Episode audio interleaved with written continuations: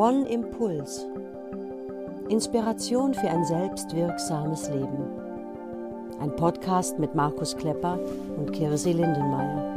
Hallo ihr Lieben, ein ganz herzliches Willkommen von uns zu unserer zweiten Folge unseres Podcasts One Impuls. Wir sind Kirsi Lindenmeier und Markus Klepper. Ja, zunächst möchten wir uns bedanken für ähm, das zahlreiche Feedback, das uns schon erreicht hat und ähm, auch für eure Mails, die schon geschrieben wurden mit echt tollen Themenvorschlägen. Wir waren ganz überrascht und haben uns aber natürlich riesig gefreut darüber. Auch mhm. wurde uns mehrmals gesagt, dass ähm, technisch ja so eine kleine Korrektur notwendig ist. Markus war ein Stück leiser als ich. Das haben wir jetzt auch nochmal nachjustiert. Auch dafür vielen Dank. Also wir haben ja letztes Mal schon gesagt, Markus, wir sind noch keine Profis und sind da immer sehr, sehr dankbar für Anregungen und wir lernen. Tipps. Wir lernen auch noch, genau. ja. Und Markus, du wolltest auch noch äh, eine kleine Korrektur, Korrektur einbringen. einbringen, genau. Ja, ich habe ja im Zusammenhang mit äh, der Frage, wie ich zu Podcasts überhaupt gekommen bin, auf einen mir sehr lieben Podcast von Katrin Rönecke und Holger Klein verwiesen und ich habe ihn die Morgendämmerung genannt. Aber er heißt die Wochendämmerung und erscheint immer freitagsabends. Das noch eine kleine Korrektur. Genau, wir hatten in unserer ersten Folge ja schon die Themen benannt, mit denen wir jetzt zunächst starten und heute werden wir uns mit dem ähm, oder über das Thema Haltung unterhalten und haben uns auch entschieden, dafür zwei Folgen ähm, anzupeilen, weil es einfach ein wichtiges Thema ist und wir auch gesagt haben, ja, jetzt irgendwie gleich ein Podcast über eine Stunde 30 ist auch nicht so passend für uns. Deshalb freut euch auf zwei Folgen über das Thema Haltung. Und ja, gerade das, Markus, weiß ich auch, ist ja auch ein Thema, das dir gerade im Moment auch nochmal besonders am Herzen liegt. Also unser Podcast wird auch dafür da sein, dass ihr euch gerade in dieser besonderen Zeit der Pandemie auch noch mal vielleicht ein Stück besser orientieren könnt. Das ist auch ein großes Anliegen von uns, dass das wirklich auch auf die Zeit, in der wir im Moment, in dieser besonderen Zeit, in der wir im Moment sind, runtergebrochen wird. Ja, Haltung, großes Wort. Ähm, letztendlich ja, bedeutet es für mich auch immer ein Stück, was hält uns zusammen, was verleiht uns auch ein Stück Halt, Markus. Und wir beleuchten heute erstmal die psychologischen Grundlagen dazu. Und ich stelle dir jetzt eine simple Frage, die nicht simpel zu beantworten ist, aber was bedeutet denn Haltung auf psychologischer Ebene und wofür ist sie denn überhaupt gut für uns Menschen? Ja, danke, Kirsi. Ich finde es eine ganz, ganz wichtige Frage, weil ähm, wenn wir darauf, wenn wir uns damit beschäftigen und darauf Antworten finden, dann hilft sie uns, uns besser selbst zu bewerten. Und unsere Bewertungen sind ja immer auch die Grundlage unserer Entscheidungen. Und sie hilft uns auch bei der Orientierung in der Welt. Letzten Endes, sie hilft uns, so ein Stück den Überblick zu behalten. Und das ist ja gerade im Moment auch überhaupt gar nicht unwichtig. Ich habe so in der Vorbereitung, musste ich mich zurückerinnern an meine Grundschulzeit und an die Zeugnisse. Und ähm, damals, ich weiß nicht, ob es das heute noch gibt, ich vermute ja, gab es in den Zeugnissen die sogenannten Kopfnoten und dann gab es die fachspezifischen Noten. Kopfnoten waren für Betragen, Mitarbeit und die Fachnoten waren eben die leistungsbezogenen Noten, Lesen, Rechnen, Schreiben und so weiter. Und natürlich war das Wichtige die Zahl, die Note. Und ob jetzt da die Lehrer schreibt, hat immer gut mitgemacht, war sozial mit seinen Mitschülern, das hat vielleicht die Mutter interessiert, aber für uns war das nicht so wichtig. Ja. Und diese Kopfnoten, die beschreiben die Haltung. Ja. Nicht das konkret, was ich leiste in einem bestimmten Bereich, sondern wie ich etwas tue, von welchem Platz aus ich komme und wie ich sozusagen in meiner Umgebung unterwegs bin. Es ist damit ein ganz, ganz wichtiges Ordnungskriterium. Und wenn wir uns so den Begriff Haltung mal von einer körperlichen Ebene vergegenwärtigen, ja, wir alle haben ja im Lauf unseres Lebens und auch die Menschen im Lauf der Menschheitsentwicklung unterschiedliche Haltungen eingenommen. Am Anfang als Babys sind wir auf allen Vieren gekrabbelt. Die Menschen sind am Anfang als Vierbeiner unterwegs gewesen. Das heißt, wir hatten als Vierbeiner einen eingeschränkteren Radius. Wir brauchten alle unsere Extremitäten, um uns fortzubewegen. Wir haben weniger von der Welt gesehen und waren viel mehr sozusagen auf unsere kleine eigene Welt konzentriert. Und das wissen alle Eltern, wenn dann das Kind sich aufrichtet, wenn es zum ersten Mal an der Hand von Mama oder von Papa ein paar Schritte geht oder dann auch vielleicht alleine zum ersten Mal stehen und laufen kann, das ist wie so eine Sensation. Das heißt, es ist eine andere Haltung, die wir dann als Kinder einnehmen und die haben zwei große Vorteile. Zum einen, die Hände wären frei. Wir sind also sehr viel mehr in der Lage, mit den frei gewordenen Händen etwas zu tun. Und zweitens, wir sehen mehr von der Welt. Wir haben eine andere Perspektive. Wir nehmen unsere Umgebung anders wahr. Wir haben einen anderen Weitblick, einen anderen Überblick. Das hat in der Evolution dazu geführt, dass wir Gefahren schneller erkennen konnten und insofern sicherer waren und in unserem eigenen Leben, je aufrechter wir sind, umso mehr kriegen wir mit von dem um uns herum. Ich meine, wir kennen das ja auch alle aus unserer Kindheit. Sitz gerade, steh aufrecht, ja, äh, vielleicht auch mal jetzt lass dich nicht so gehen und und reiß dich zusammen, ja, oder so dieser Spruch, wenn äh, ich hingefallen bin und wir fallen ja alle immer wieder mal auch symbolisch in unserem Leben hin, aufrichten, Krone richten, weitergehen.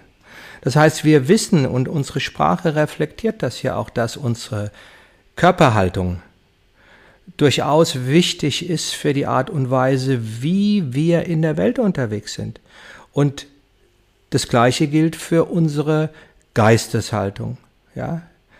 Und Ernst Bloch, ein deutscher Philosoph, hat gesprochen von, von der Kunst des aufrechten Gangs. Und er meinte damit die Werte, denen ich mich verpflichtet fühle und ähm, das wird oft so auch als ein, eine Referenz an das Thema die Würde eines Menschen, die innere Größe eines Menschen, die er in sich trägt, verstanden.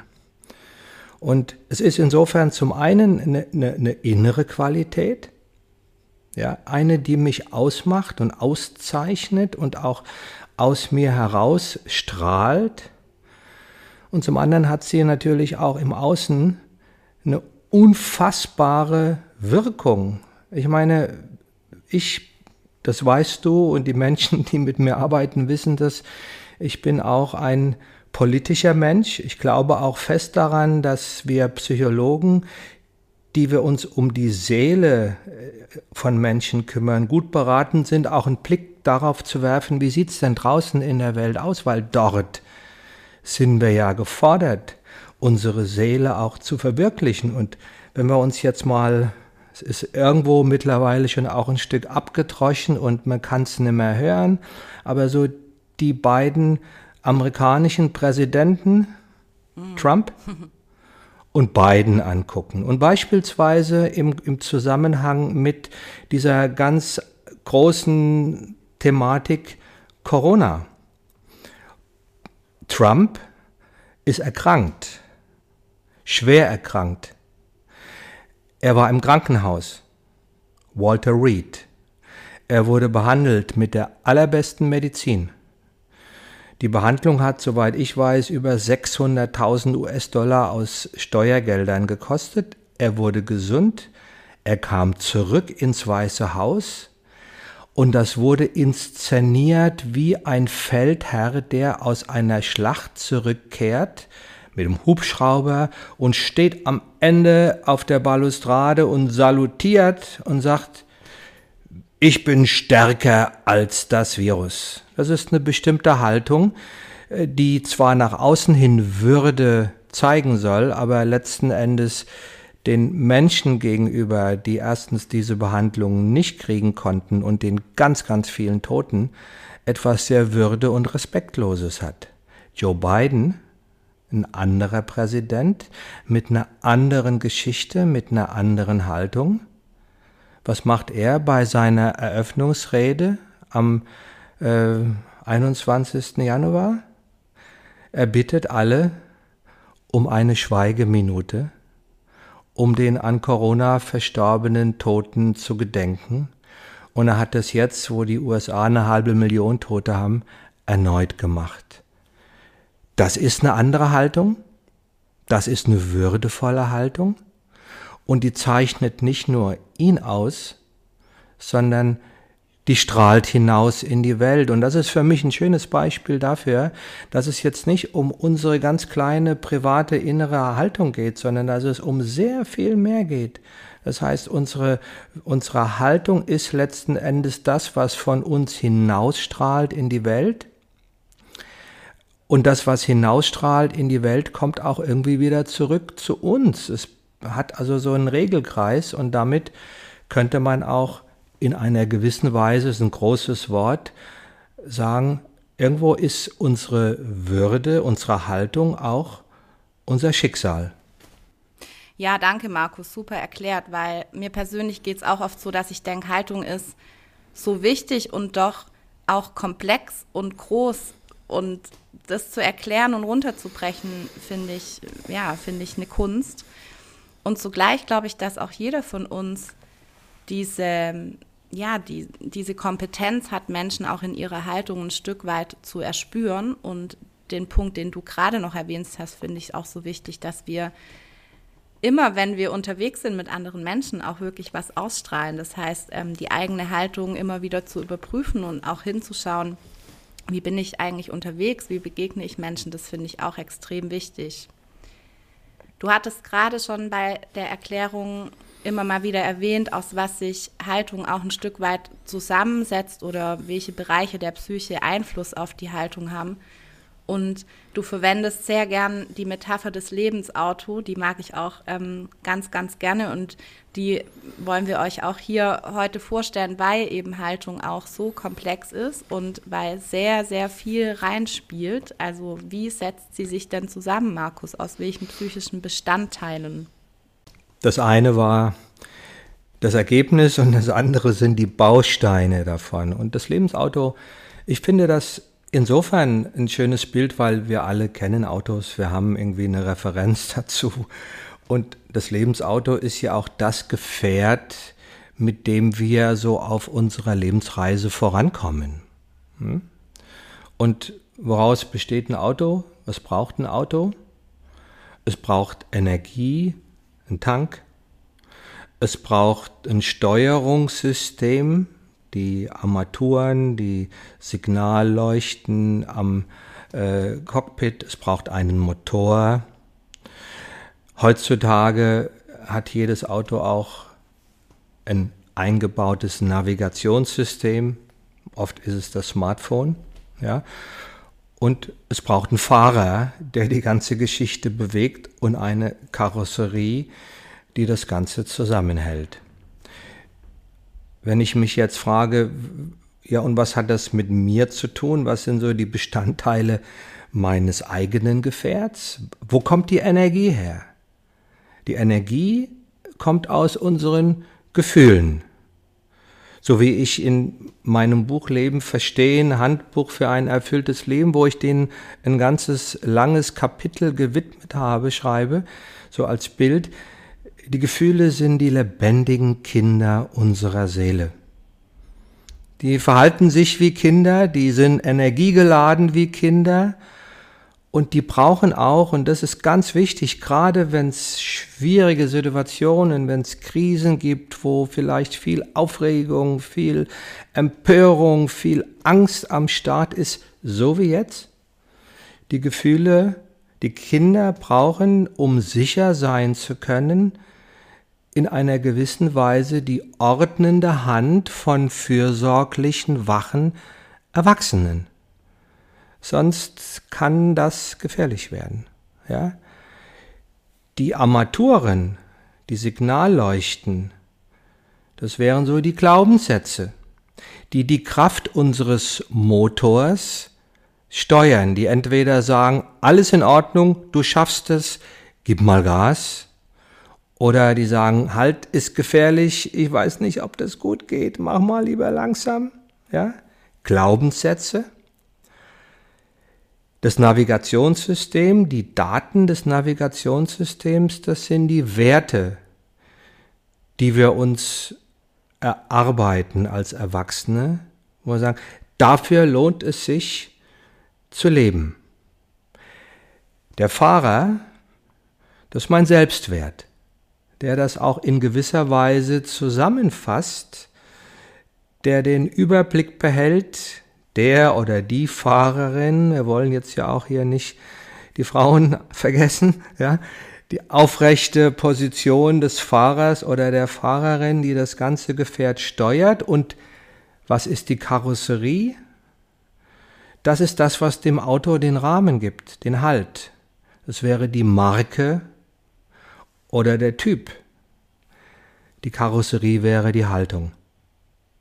Ja, ich habe also entweder ein Kombi oder ein Sportwagen oder ein SUV oder ich habe einen Daimler oder äh, ein Suzuki oder ein Tesla, whatever. Ja, also um dieses Ganze zusammenzufassen, könnte man sagen, die einzelnen Bestandteile, die ergeben ihren gesamten Wert dadurch, dass sie zu der Marke oder zu dem Verwendungszweck, zu dem Typ, den ein Auto hat, passen. Ja, und die einzelnen Bestandteile, also auch, ich sage mal jetzt das Verhalten, unser Verhalten ist immer fehlerhaft. Und wenn wir lernen, machen wir Fehler. Das Verhalten ist kurzfristig. Ich kann mich mal super verhalten, ich kann mich mal komplett daneben verhalten, ich kann in allerbester Absicht alles verkehrt machen. Das sehen wir ja gerade im Moment, wo man nach meiner Einschätzung schon den handelnden Personen, die niemand von uns wahrscheinlich beneidet, durchaus billigerweise fairerweise die allerbesten Absichten unterstellen sollte, aber sie machen viele Fehler. Ja, das sind so die Einzelteile, aber das Gesamtbild, die Marke, die Haltung, die sollte stimmen. Und wenn die stimmt, dann ordnet, dann, dann ordnet sich alles andere dem sozusagen unter und kriegt dadurch auch seine Ausrichtung und auch seinen Sinn. Ja, danke Markus für diese Metapher, die ich wirklich ähm, sehr liebe und auch diese Bewusstwerdung davon, sich nicht von den Gefühlen ständig leiten zu lassen und ähm, ja, die nicht auf, auf den Thron sitzen zu lassen und ähm, Kinderfasching machen zu lassen, das finde ich echt ganz wichtig. Also da kann ich mich ähm, selber auch immer wieder in manchen Momenten gerne daran erinnern. Ja, man liest ja auch durchaus. Ja, wer nicht, ja? Die Gefühle sind wichtig und spür hin und lass deinen Gefühlen freien Lauf und eben zu verstehen, nee, das ist manchmal auch nicht so eine gute Idee, finde ich sehr, sehr wichtig. Alles zu seiner Zeit. Ja, genau. Ja, was ja nicht heißt, dass sie nicht da sein dürfen, ne? die Gefühle. Das finde ich ja auch immer ganz wichtig. Und also das wird, ich glaube, das können wir schon fast zusichern, Markus. Es wird eine eigene ähm, Folge über Gefühle geben, fast schon müssen, aber ähm, ja. Du wirbst sehr dafür, Kirsi, ja, von daher machen wir das irgendwann mal. ich liebe es, darüber zu sprechen. Ich finde auch, das ist ein ganz, ganz, ganz wichtiges ja. Thema. Insofern verdient das schon auch eine eigene Folge along the road, irgendwann genau. später mal. Und du hast in deinem Buch ein kleines Einmal-Eins der Gefühle beschrieben und wir haben uns überlegt, Markus, dass wir das als Shownote hier in dieser Folge anhängen. Es kann sein, dass das bei Spotify nicht angezeigt wird, müssen wir mal schauen.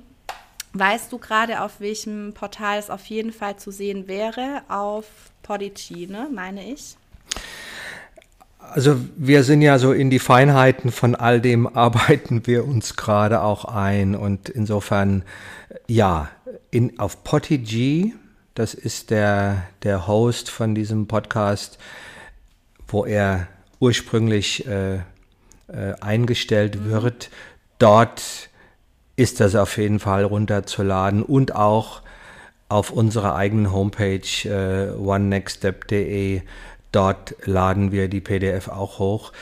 Wie weit sie in anderen Plattformen abgerufen werden kann, ist, keine Ahnung. Aber wenn ihr Lust habt, könnt ihr da schon mal als Vorgeschmack reinschauen zum Thema Gefühle. Und auch, ja, ich finde auch Glaubenssätze, Werte, Selbstwert, oh, sind auch so spannende Themen nochmal für sich. Aber wir kommen jetzt erstmal zurück zur Haltung. zu der Marke, zu dem Typ des Autos, ja. Wahrscheinlich ahnen es schon einige von euch, wenn man sich jetzt danach fragt, naja, wie kommen wir denn zu unserer Haltung? Also wodurch entsteht sie? Dann ist natürlich ja der Gedanke nicht weit weg, an die eigenen Eltern zu denken, Markus. Ähm, trotzdem möchte ich die Frage nochmal an dich geben, weil es ja auch ganz tolle ähm, Lerntheorien gibt, wie man auch noch ähm, anders oder nicht nur von den Eltern lernen kann in der Kindheit. Wie kommen wir letztendlich zu unserer Haltung, Markus? Eine ganz, ganz wichtige Frage, weil sie uns auch einen Hinweis darauf gibt, wie wir unsere Haltung verändern können. Ja? Haltungen sind erlernt, die sind nicht angeboren, die sind nicht in unserer Psyche gewissermaßen on board vertratet, sondern die werden erlernt. Es gibt ja kleiner Exkurs sozusagen in psychologische Grundlagen, zwei große Lernformen. Es gibt das Lernen am Modell. Das ist eher für die komplexeren Prozesse in unserer Psyche zuständig und es gibt Versuchen Irrtum. Ich probiere was aus, probieren geht über studieren, das Schuhe zubinden, das ne, Schuhe zubinden, lernen, das geschieht über beispielsweise Versuch und Irrtum. Ich probiere so lange, bis es dann irgendwann klappt. So lernen wir isoliertere Fähigkeiten oder Kompetenzen.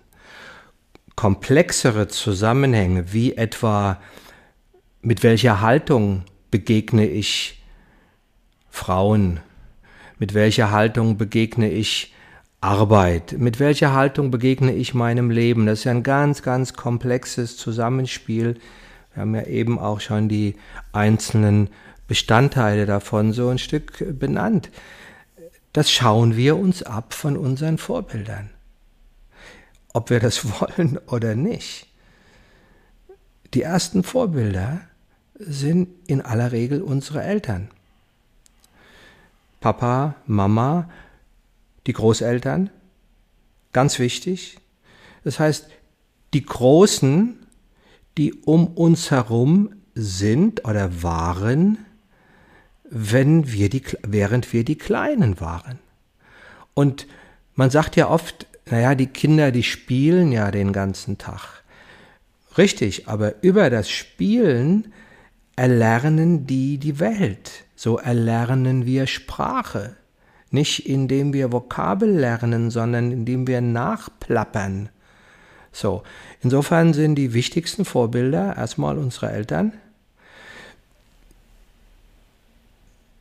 Die Großeltern sind häufig, wenn man so sich mit den Lebensgeschichten der Menschen beschäftigt, da eher vielleicht noch sowas wie eine positive, ein positives Add-on. Die Eltern sind häufig überfordert, haben Angst, was falsch zu machen, sind vielleicht mit anderen Themen beschäftigt als mit der Präsenz für ihre Kinder, äh, wollen das Beste in aller Regel, machen da oft, ja, gut gemeint ist ja häufig das Gegenteil von gut gemacht.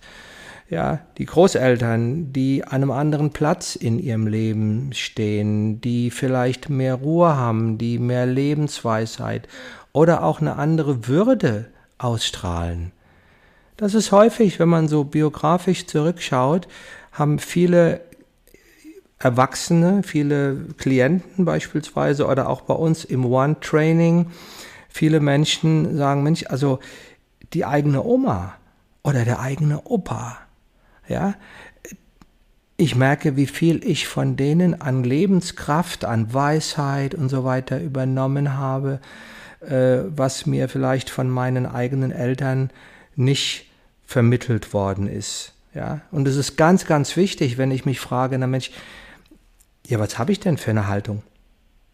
Zunächst mal zu gucken, was hatten denn die, die die Großen waren, als ich klein war?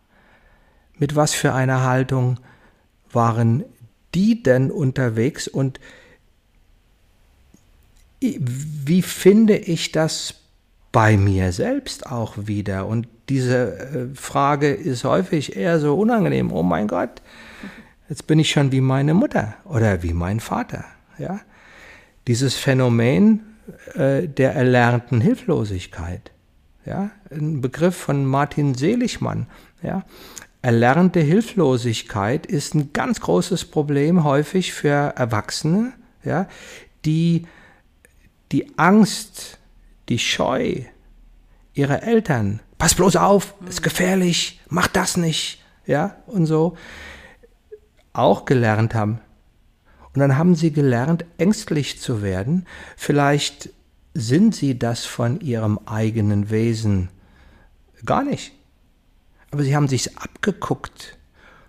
Und wenn sie dann realisieren, ach, das gehört ja gar nicht zu mir, das kommt ja von meiner Mutter oder es kommt von meinem Vater, dann können sie aktiv sich dafür einsetzen, in eine andere Richtung zu gehen. Und mir ist ein Punkt an der Stelle auch noch wichtig zu sagen. Das ist sowas wie eine gute Nachricht. Ich kann auch von negativen Vorbildern lernen. Ja, wenn ich so zurückdenke an meine Jugend, etwa an meinen Vater, der 2006 gestorben ist und wo ich so aus heutiger Sicht sagen kann, ich bin sehr, sehr, sehr dankbar, diesen Mann als meinen Vater gehabt zu haben. Ja, er hat Werte verkörpert, er hat Haltungen verkörpert, die ich auch heute noch bei mir als sehr wertvoll erachte. Aber er hatte ganz viel Angst. Warum? Es hing zusammen mit seiner eigenen Lebensgeschichte und seiner Erfahrung im Krieg. Das mochte ich nie. Damit war ich nie einverstanden. Also man könnte auch sagen, so mal ganz salopp formuliert, ich fand das zum Kotzen. Und es hat mich auf der anderen Seite aber sehr früh dazu gebracht, weil ich das eben überhaupt nicht gut fand, zu sagen, ich suche mir andere Vorbilder, die etwas anderes vermitteln, die eine andere Haltung vermitteln und gehe bei denen in die Lehre. Das heißt, selbst wenn ich jetzt Vorbilder hatte, die eigentlich gar keine Vorbilder waren, dann kann das häufig auch der Kick-off sein, zu sagen, ja, bitteschön, dann such dir andere. Und das Schöne daran, an dem, was du gerade beschrieben hast, finde ich, dass wenn man sich damit auseinandersetzt, hat man ja auch wirklich die Chance, sich das rauszupicken, was vielleicht auch wirklich wertvoll und gut ist. Ähm, und sich eben auch mit den ja eher abschreckenden Seiten auseinanderzusetzen und sich dessen bewusst zu werden, dass man das auch nicht mit übernehmen möchte. Du hast es schon angedeutet, das ist natürlich mein Herzensthema auch. Also in den ersten Lebensjahren mhm. kommen wir eben nicht drum rum, ähm, uns an unseren Eltern oder vielleicht auch noch Großeltern oder vielleicht auch ähm, Onkel, Tanten, die es noch im Leben gibt, zu orientieren. Und dann kommt ja eine ganz besondere Zeit, die Jugendzeit, in der ja auch die Ablösung der Eltern ja im besten Fall auch wirklich stattfindet. Und das ist eben gerade auch so die Zeit, ähm, die du gerade beschrieben hast, wo man sich nochmal umschauen kann nach anderen Vorbildern, wo natürlich auch hier die sozialen Medien im Moment eine Riesenrolle spielen. Ähm, aber es ist ja auch eine unglaubliche Chance, Markus. Also das ist das, was ich jetzt auch nochmal durch deine Erklärung rausgehört habe. Man kann ja Haltung auch noch lernen oder umlernen oder immer wieder neu lernen durch die Unterstützung anderer Menschen letztendlich. Würdest du das so bestätigen? Absolut. Wir erlernen sie zunächst mal unbewusst und dann fangen wir früher oder später an, uns idealerweise uns bewusst damit auseinanderzusetzen und uns nach Vorbildern zu, zu, an, an, Vorbildern zu orientieren, äh, denen wir nacheifern wollen oder die uns etwas vermitteln oder vielleicht auch nur vorgeben, uns etwas zu vermitteln. Ja? Das ist so der schwierige Teil daran. Das wären so die sozialen Medien und die Verrücktheit auch unserer modernen Welt. Äh, aber wir setzen uns im Lauf unseres Lebens und das kann schon anfangen, auch so in der Zeit, wo wir anfangen, uns zu fragen, als Jugendliche, als Heranwachsende in der Pubertät, äh, ja, wer bin ich denn? Äh, was ist denn wichtig? Wie funktioniert die Welt? Ja, wo ist mein Platz in dieser Welt? Ja, da machen wir uns aktiv auf die Suche. Also für mich war damals, ich habe es ja gerade auch, wenn ich nochmal so zurückgehe in meine eigene Biografie mit meinem Vater und erzählt, einer der ersten Vorbilder, die ich mir gesucht habe oder die zu mir gekommen sind über die Bücher von Karl May, waren die beiden Protagonisten Winnetou und Old Shatterhand. Und ich habe viele dieser Bücher gelesen. Ich durfte auch einmal im Jahr, wenn Winnetou bei uns im Dorf ins Kino kam, durfte ich hin, als Belohnung, dass der Bub fleißig Karl-May-Bücher liest. Und ich habe mich oft damals in Situationen, wo ich dachte, ja, was denn jetzt? Wie denn jetzt? So bewusst oder auch manchmal unbewusst gefragt, Mensch, wenn das jetzt Winnetou wäre, ja, wie würde der sich denn in einer solchen Situation verhalten? Ich weiß es nicht, wie es bei euch Mädels war. Vielleicht Ronja Räubertochter oder Pippi Langstrumpf. Ja, bei mir ja, war es tatsächlich so. Pippi Langstrumpf. sie. Ja. ja.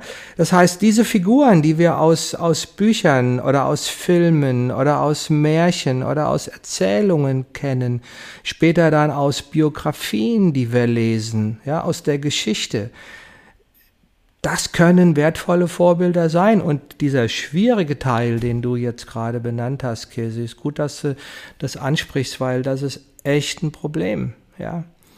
Häufig großes, schwieriges Problem. Einmal der Einfluss äh, äh der Social Media äh, äh, Plattformen. Welt, ja.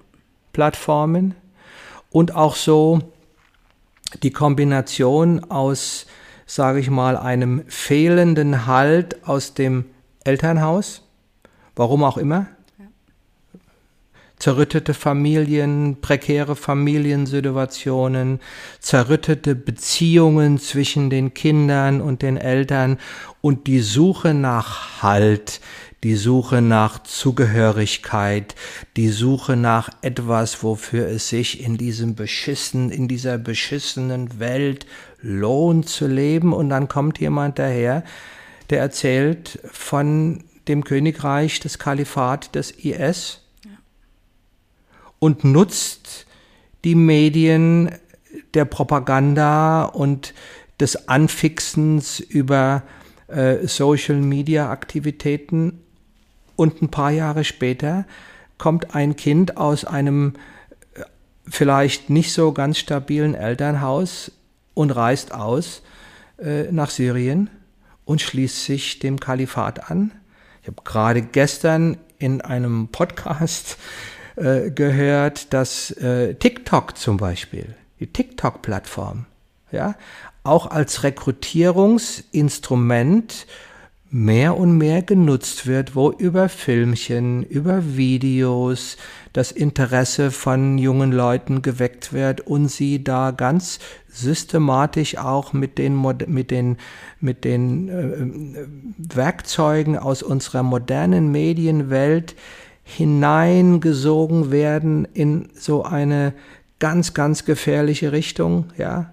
Auch sage ich mal, das, was jetzt im Zusammenhang mit der Erosion äh, der ja, unseres Gemeinwesens und dem Aufkommen etwa von QAnon, was irgendwie funktioniert, letzten Endes verbindet die Punkte, ja, Suche nach da und dort, was also mit bestimmten Mechanismen unserer Psyche korreliert und auch gezielt dazu benutzt wird, Menschen in eine bestimmte Richtung zu buxieren. Das ist ein ganz, ganz heikles Thema, ja äh, wo ich niemanden beneide als Eltern, die damit zu tun haben. Und das Wichtigste, was sie nach meinem Dafürhalten machen können, ist in die Qualität ihrer vertrauensvollen Beziehung zu ihren Kindern zu investieren. Ja, und tatsächlich auch, also das versuchen wir auch in der stationären Jugendhilfe ins Gespräch zu gehen darüber. Also es hilft halt nicht irgendwie, das wegzuignorieren. Weil die Gefahr, ähm, die du beschrieben hast, ist ja sehr, sehr präsent, sehr, sehr präsent immer wieder. Und zugleich ist es manchmal auch ein Segen. Also ich finde auch soziale Medien haben nicht, nicht nur einen Fluch, sondern manchmal auch einen Segen. Es gibt ja auch ganz tolle Sachen dort, aber dieser Punkt, den du gerade angesprochen hast, ich glaube, der wird uns noch ganz, ganz lange beschäftigen. Der wird uns noch ganz, ganz lange beschäftigen und äh, insbesondere auch und ich werde dieses Jahr 65, ich bin sozusagen äh, ein Urgestein und komme auch aus einer Zeit, wo, äh, was ich, politische Bildung und die Beschäftigung mit diesen Themen für uns in der Schule selbstverständlich war. Ich bin damit groß geworden. Äh, das ist ja heute häufig auch ein bisschen, vielleicht kommt es wieder, Fridays for Future, äh, Greta Thunberg und andere, also auch so eine Rückbesinnung auf äh, diesen Teil unseres Lebens, was ich mir sehr, sehr, sehr wünschen würde. Aber ich glaube, die großen Gefahr, nee, was ich sagen wollte, jetzt habe ich es wieder, ich habe gerade den Faden verloren. je, je mehr die ich sag's mal neutral, die Figuren, die Menschen, die in der öffentlichen Wahrnehmung ganz weit vorne stehen. Je weniger Haltung die zeigen, ja, je mehr die auf ihre eigenen Interessen und auf ihr eigenes Ego und auf ihr eigenes Fortkommen abzielen und damit signalisieren, so muss es machen, ja, umso mehr verliert man auch die Menschen. Und dann suchen sie sich eben andere Orientierungspunkte, andere Vorbilder. Und dann wird es richtig gefährlich. Ich meine, du hast vorhin danach gefragt, ob man Haltung auch äh, verändern und, und weiterlernen kann. Das ist halt die gute Nachricht dabei. Die gibt es auch. Ähm, es gibt nicht die eine prägende Lebensphase. Ja, früher war so die Vorstellung, bestimmte, bestimmte Kompetenzen oder Qualitäten, die werden in prägenden Lebensphasen unseres Lebens installiert. Zum Beispiel Sprache. Ja, dass man, wenn man erwachsen ist, eine Fremdsprache nicht mehr so gut lernen kann, weil Sprachen werden in der Kindheit gelernt. Zum Teil ist das sicherlich wahr, auf der anderen Seite weiß man heute, und das finde ich wiederum bei der ganzen Diskussion auch erfreulich, das Gehirn kann ein Leben lang lernen. Die Reize, die Motivation, die Umgebung, die Einflüsse, denen das Gehirn respektive der Mensch sich stellt, sind dafür verantwortlich, nicht irgendein innerpsychischer Mechanismus. Und Haltungen, Einstellungen wachsen mit uns als Menschen mit. Meine Lebenshaltung heute als Mann mit 65 bald ist eine andere als mit 40 und eine andere als mit 20. Und insofern gibt es natürlich grundsätzlich, egal wie es angefangen hat, ein Leben lang die Chance und auch die Aufgabe, immer wieder zu prüfen, ist die Haltung, mit der ich unterwegs bin, für das, was ich vorhabe und für die Welt, in der ich mich äh, befinde, noch passend? Und wenn nicht, mache ich mich ans Werk, um sie zu verändern über Lernen. Ja, und das ähm, finde ich auch zum Ende unserer zweiten Folge echt, echt schön zu hören, dass das die gute Nachricht ist. Also das ähm, finde ich, erleben wir auch immer wieder in den One-Seminaren, dass auch Menschen mit 50, 60 Jahren noch eine wirkliche Kurskorrektur vornehmen, ihre Haltung überprüfen, sich möglicherweise das erste Mal die Fragen auch stellen, die du gerade in der Erklärung auch erwähnt hast, oh Mann, das habe ich ja alles von meinen Eltern, ah, und deswegen war ich so unterwegs. Und die dann auch mit 60 Jahren ähm, noch ein wenig das Ruder rumreißen und nochmal ordentlich Gas äh, in ihrem Leben geben und Lebensfreude entwickeln. Das erleben wir immer wieder. Ja, ihr Lieben, wir kommen so langsam zum Ende. Das war jetzt die, die zweite Folge, beziehungsweise die erste Folge über das Thema Haltung. Wir werden ähm, darüber auf jeden Fall noch weiter sprechen. Das nächste Mal soll es mehr darum gehen, naja, jetzt habe ich vielleicht die Haltung, wie gehe ich denn jetzt wirklich in meinem Alltag damit um? Was bedeutet das? Warum ist Haltung auch in, in besonderen Situationen, auch in der Pandemiezeit, in der wir gerade leben, so wichtig? Das würde ich gerne mit dir, Markus, das nächste Mal beleuchten. Sehr, sehr gerne, Kirsi. Dann sagen wir vielen Dank fürs Zuhören. Abonniert gerne unseren Podcast, dann bekommt ihr natürlich auch rucki zucki die nächste Folge über Haltung gleich angezeigt.